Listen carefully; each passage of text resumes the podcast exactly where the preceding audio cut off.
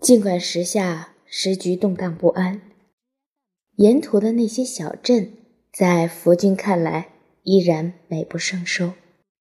用他的话来说，都是些我见过的最美丽的中国小镇，强于一般的中国小镇，和英国小镇一样美。他笔下的一幕幕场景。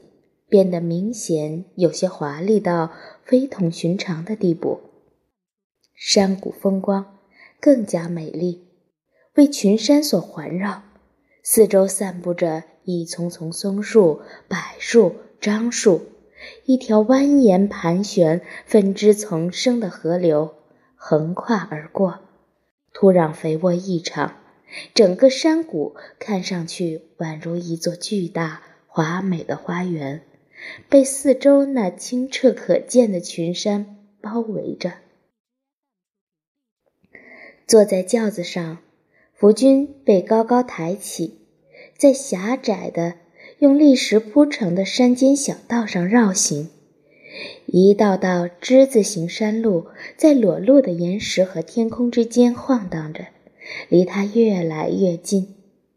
修筑这么一条山道。一道在山丘表面用手工雕刻而出的楼梯，这几乎是超出人力人类能力范围的任务。教父抬着他，在高耸的喀斯特地貌中径直向上爬升。在这条山间小径上，似乎完全找不到下坡路，找不到缓坡，找不到歇脚的地方。这与福军所知道所有其他的地势迥然不同。有些地段地势高得离谱，我们朝下看时觉得头晕目眩。这个山谷是一片灰蒙蒙的薄雾所笼罩的。每隔四分之一英里，这对旅行者就会遇上一家茶馆。为了让教夫工人歇息一会儿，他经常在此休息，取一些茶馆老板所出售的茶叶作为样品，享用一杯本地山区原产的纯正红茶，恍然间觉得自己更像一个中国人了。福军在回忆录中写道：“我们发现，茶叶从严格意义上说。”是日常生活必需品之一。一个中国人从不喝他所厌恶的冷水，他认为这样是不健康的。茶是从早到晚都极其喜爱的饮料。这里的茶并非我们所说的那种掺了牛奶和糖的茶，而是在纯净水中释放出来的草药精华。这个习惯已经成为这个民族的嗜好，很难想象中华帝国一旦没有了茶叶作物将如何存在下去。我敢肯定，这种被广泛饮用的饮料不仅对健康不无益处，也能给人类那伟大的身体以舒缓之感。当福军醉心于中国饮茶之道时，他却很不情愿地。去适应那些没有多少舒适感可言的中国式路边客栈。那是他在夜间住宿的地方。这些客栈黑暗狭小，充其量就是住一个人的牲口的棚罢了。他的隔壁被厨房生火做饭时产生的油烟熏得乌黑。行程迄今为止对福军来说还算愉快。现在他已经深深陶醉于中国的湖光山色之间，这对于简陋的住宿条件也能报以幽默。我可从未指望过能找到一条奢华的黄金大道，他嘲笑地评价道。不过，在过去，福军的宏伟计划往往被个人目标。和求助计划弄得一团复杂。尽管胡鑫拥有当地显赫的背景，但他同样拥有善于捕捉商机的眼光。福军有意试着一路只携带最少的行李，几件必须的衣服和一条睡觉用的草席，这样可以为茶叶和茶种腾出尽可能多的空间。另外，这也是因为胡星有个收集非必要品的古怪爱好。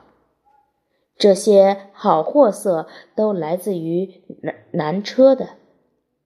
他在不断购入大量的草席时说：“这种家用日日常必备品是用来铺在农舍那肮脏的地板上的。在内地，它的售价比沿海要便宜几个铜板。”这给胡带来了一次意外的暴利商机，这可激怒了福军。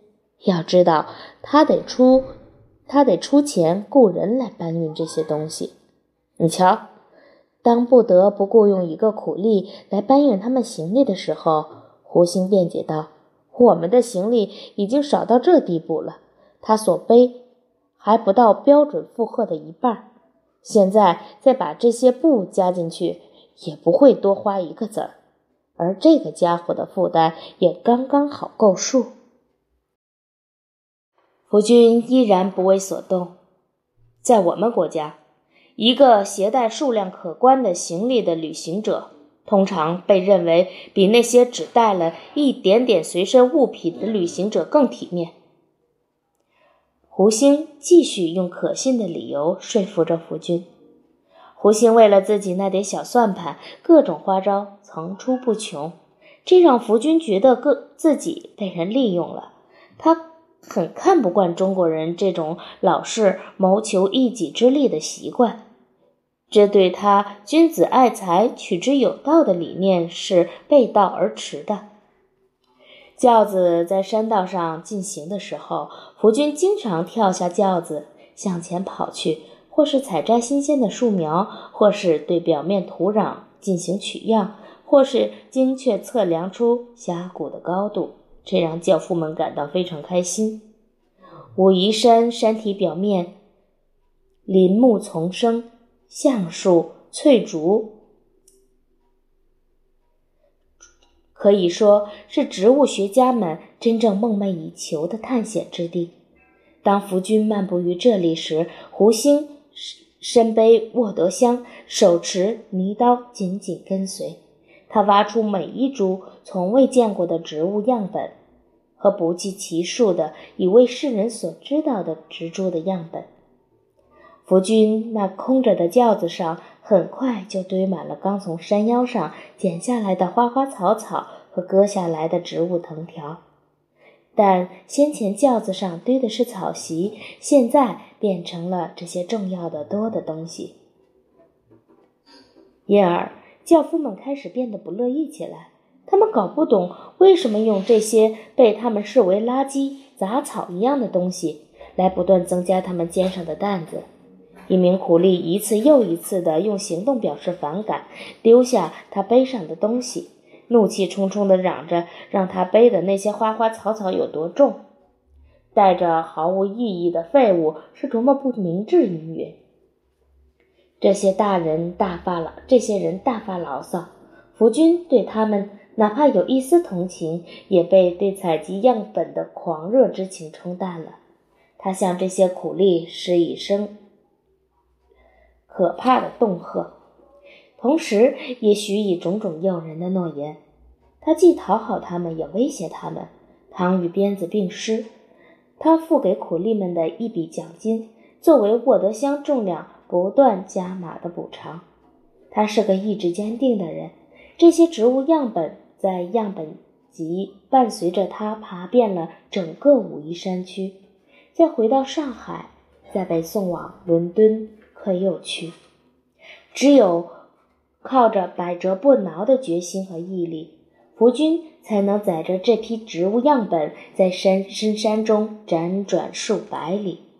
然而，将它们完全无好、完好无缺的带出来，欧洲就比迎来了有史以来首批来自武夷山的植物客人。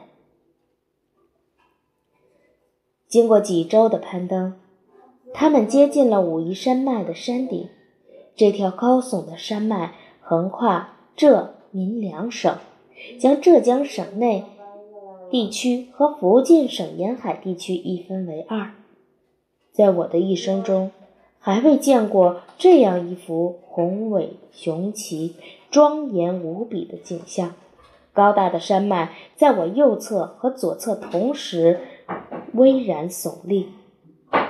为了征服这座大山，福军一口气爬到了高入云霄、竹林丛生的山坳上，小河从山腰流淌下来，瀑布溅起的水花一直打到一行人的身上。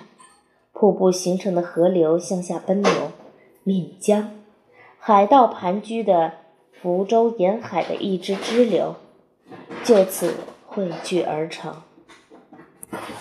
每当福军回忆起那些山峦出现在自己视野范围内的情景，福君满心敬畏。